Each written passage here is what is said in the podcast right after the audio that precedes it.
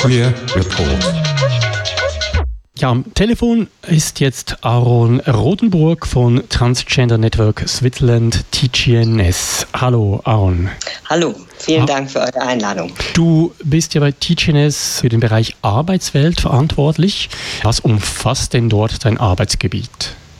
Also in dem Bereich Arbeitswelt sind sicher oftmals Fragen von der Transition, respektive von einem Coming-out von betroffenen Transmenschen. Thema ein ganz wichtiger Punkt ist auch immer die Sensibilisierung, Aufklärung und das Bereitstellen von Informationen für Arbeitgebende. Wo siehst du denn am meisten Handlungsbedarf jetzt in diesem Thema Trans in der Arbeitswelt beziehungsweise in Unternehmen? Also ich denke, ein sehr wichtiges Handlungsfeld ähm, ist wirklich die, die Aufklärung und die Sensibilisierung von, ähm, sei es jetzt Arbeitgebenden, aber auch Personalverantwortlichen, Führungskräften, Verbänden und so weiter, weil einfach noch relativ wenig Wissen über das Thema Trans ähm, vorhanden ist bei vielen größeren und kleineren Unternehmen und aus dem Grund heraus dann vielleicht manchmal auch Ängste oder Skepsis entstehen könnte, wo, wo sie gar nicht nötig ist und wo man mit Aufklärung ganz viel erreichen kann. Du hast angesprochen, es gibt vielleicht noch nicht so viel Wissen in diesem Bereich, vor allem in Firmen. Aber ich denke, ihr oder du hast Erfahrungen, was Transpersonen erleben in Unternehmen. Kannst du da vielleicht das eine oder andere erzählen? Also ich denke, die Erfahrungen von Transmenschen in der Arbeitswelt sind extrem divers. Das heißt, ich kann einfach beispielhaft mal vereinzelte Beispiele bringen. Also zum Beispiel eben Tatsache, dass jemand sich am Arbeitsplatz ähm, sein Coming Out hat und feststellt, dass ähm, zum Beispiel der HR-Verantwortliche bereits sehr viel zu dem Thema weiß und sehr unterstützend reagiert. Also das sind dann Beispiele von Coming Outs im Arbeitsumfeld, die äh, sehr positiv, also wirklich überraschend positiv verlaufen. Genauso gibt es aber natürlich auch Fälle, ähm, in denen vielleicht auch seitens der Transperson das Coming Out nicht geplant oder nicht geplant genug angegangen wurde und dann einfach auch aufgrund von einer Überforderung seitens der Arbeitgebenden ein bisschen so eine, sag ich mal, überstürzte, vielleicht nicht immer ja, ganz schöne ähm, Reaktion kommt. Es ist tatsächlich auch so, dass wir in der Umfrage unter Transpersonen feststellen mussten, dass ein relativ hoher ähm, Anteil von Coming-outs am Arbeitsplatz tatsächlich scheitert, also das Arbeitsverhältnis aufgelöst wird oder auch die Person dann versetzt wird, also circa 25 Prozent. Und wir finden natürlich, dass es, obwohl es jetzt ja keine riesige Zahl ist, immer noch eine Zahl, die viel zu hoch ist. Das Coming Out hast du angesprochen, etwas, was die meisten LGBT-Menschen in der Arbeitswelt früher oder später beschäftigt. Siehst du Unterschiede bei Transmenschen bezüglich Coming Out im Gegensatz zu Lesben, Schwulen, bisexuellen Menschen, speziell jetzt am Arbeitsplatz? Also ganz spontan würde mir eben da einfallen, dass in vielen Fällen, wenn sich eine Transperson am Arbeitsplatz outet, das halt wirklich auch ganz konkrete Implikationen ähm, hat, zum Beispiel auf Dinge wie die E-Mail-Adresse, dass der korrekte Name erscheint, die Benutzung von äh, Toiletten oder Umkleidekabinen und so weiter, das korrekte Pronomen, was äh, in der Zukunft angewandt werden sollte. In den meisten Fällen wünscht sich der Transmensch das.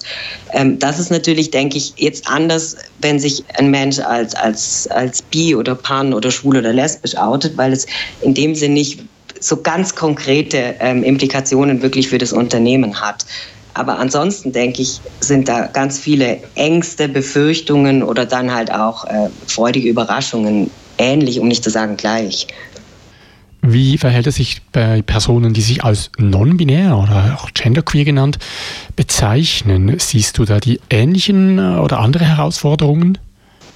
Also ich denke, diese Menschen haben sicher noch mal zusätzliche Herausforderungen zu bewältigen. Einerseits in der Aufklärungsarbeit, weil was wir beobachten, ist, dass das Thema Trans ähm, jetzt in den Medien und auch im ähm, Film, also Kultur, immer mehr auftaucht, was natürlich begrüßenswert ist, was aber auch passiert ist, dass es oftmals immer noch sehr binär dargestellt wird. Also ähm, äh, neuerdings er oder sie. Also es gibt eben einfach diese zwei Kategorien, deren man sich da dann bedienen kann und seine Geschlechtsidentität entsprechend verorten kann. Aber die Tatsache, dass eben nicht binäre Menschen oder Menschen, die sich außerhalb dieses Spektrums wiederfinden, so nicht gegeben sind und auch relativ selten in den Medien immer noch erscheinen. Ich denke, dass sie dann wie die zusätzliche Herausforderung noch zu bewältigen haben, erstmal aufzuklären, was bedeutet das eigentlich, wenn ich mich als nicht-binärer Mensch verorte und dann natürlich auch noch so Fragen beantworten müssen, beziehungsweise für sich klären müssen, wie es aussieht, wenn es zum Beispiel in einem Betrieb nur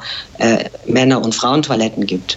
Welche Tipps gibst du einer Person konkret mit, welche sich an der Arbeitsstelle als trans outen möchte? Also ich habe es, glaube ich, vorher schon kurz erwähnt, was unserer Erfahrung nach ein ganz wichtiger Faktor ist beim Coming Out im Unternehmen, ist die Planung. Also wirklich sich vorab zu überlegen, was was möchte ich sagen, was werde ich, was, wie werde ich meine Situation, also wie werde ich das wirklich in Worte fassen, welche Fragen ähm, möchte ich dem Gegenüber dann stellen, also was möchte ich eigentlich von meinem Arbeitgeber wissen? Und auch welche Fragen bin ich bereit zu beantworten? Und wo ähm, wahre ich meine Privatsphäre und ziehe eine klare Linie und sage, das hat jetzt mit dieser konkreten Situation nichts zu tun und dazu werde ich, werde ich mich nicht äußern. Was wir auch erfahren äh, haben, ist, dass es sehr sinnvoll ist, wenn man als Transmensch ähm, sich vorab schon überlegt, was für Lösungen könnte ich anbieten meinem Arbeitgeber. Also es wird bestimmt dann, es werden vielleicht Fragen gestellt werden, ja, wie machen wir das dann mit XY-Thematik? Wenn man da bereits schon Lösungsvorschläge hätte oder hat, dann ist man sicher irgendwie ein bisschen, sage ich mal, flüssiger in dem Prozess drin. Also eine gute Vorbereitung vom Coming Out ist wahnsinnig wichtig. Ein anderer wahnsinnig wichtiger Punkt ist ein Vorgehen top-down, also im Idealfall zuerst mal HR oder auch äh, Diversity-beauftragte Person ähm, anzusprechen und dann Vorgesetzte und so weiter. Dass man also praktisch nicht bei den TeamkollegInnen anfängt, sondern wirklich von oben nach unten vorgeht. Jetzt, du hast es schon erwähnt, ein wichtiger Punkt ist die Sensibilisierung einerseits der Gesellschaft und natürlich eben der Arbeitgebenden. Jetzt im März dieses Jahres habt ihr die Aktion Transwelcom lanciert. Was ist das genau und was ist der Zweck dahinter? Also die Lancierung von dem Projekt Trans Welcome hatte eigentlich wirklich zum Ziel, nochmal ein Statement zu setzen und zu zeigen, Arbeitgebende Wirtschaft, Politik stehen hinter den Anliegen oder respektive nehmen die Anliegen von Transmenschen in der Arbeitswelt ernst und unterstützen sie auch. Also einfach irgendwo ein Zeichen zu setzen, dass Trans äh, in der Arbeitswelt heutzutage ähm, gelebt wird und werden kann und von ganz vielen Organisationen und auch von der Politik unterstützt wird. Was sind denn die Erfahrungen jetzt nach diesen ersten rund drei Monaten?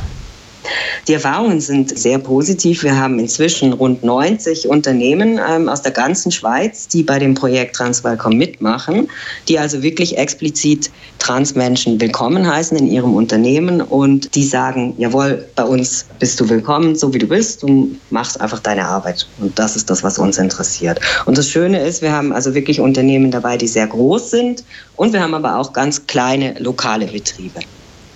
Das hört sich ja schon mal sehr positiv und zuversichtlich an. Jetzt vielleicht noch ein konkretes Beispiel. Ein Mitarbeitender wendet sich an seine Führungsperson und erzählt, dass er sein Äußeres gerne dem gefühlten Geschlecht angleichen und auch entsprechend in Zukunft angesprochen werden möchte. Was rätst du so einer Führungsperson? Wie, wie soll sie reagieren? Also ich denke in erster Linie mal mit, mit Wertschätzung und einfach die Tatsache anerkennen, dass der, dieser Schritt wahrscheinlich für das Gegenüber oder unter Umständen mit Ängsten belegt war und sicher nicht ganz einfach ist und entsprechend Wertschätzung schon mal sicher kein schlechtes ähm, erstes Zeichen ist. Genauso würde ich mir in dem Moment als Führungsposition äh, Person auch in Erinnerung rufen, dass ich eine gewisse, eine gewisse Vorbildfunktion zu erfüllen habe. Also dass die Art, wie ich jetzt reagiere und damit umgehe, irgendwo auch von anderen gesehen wird, die unter mir arbeiten und mich entsprechend auch als Vorbild wahrnehmen. Ich denke, ganz wichtig ist, dass auch ähm, man als Führungsperson Fragen stellt, also dass man auch fragen darf, also dass es, dass es okay ist zu fragen, okay, ich habe davon jetzt noch bis jetzt wenig gehört. Könntest du mir mal erklären, was das jetzt bedeutet für dich und dann aber vor allem auch für uns hier als deinen Arbeitgebenden? Ähm, und ja, dass man signalisiert, äh, zu unterstützen, also innerhalb des Rahmens, der gegeben ist. Und ich glaube, da wären auch noch viele Führungspersonen oder einige überrascht, wie viel Unterstützung absolut möglich ist. Wenn jetzt die eine oder andere Führungsperson zuhört, was oder wie, wo kann er sich hinwenden? Wo gibt es weitere Informationen äh, generell zum Thema beziehungsweise zu Transwelcome im Speziellen? Also zu Transwelcome im Speziellen würde ich sagen, ist unsere Website, also die, äh, Web, das Webportal sicher ein erster guter Anlaufpunkt. Das ist erreichbar unter www.transwelcome.ch. Da findet man ganz viele super relevante und spannende Informationen plus auch unsere Kontaktangaben, wo man sich dann wirklich auch praktisch live beraten lassen kann. Genauso hilfreich ist sicher auch die Website von TGNS selber, wo auch wieder unter Beratung dann verschiedene Beratungsangebote ähm, wahrgenommen werden können.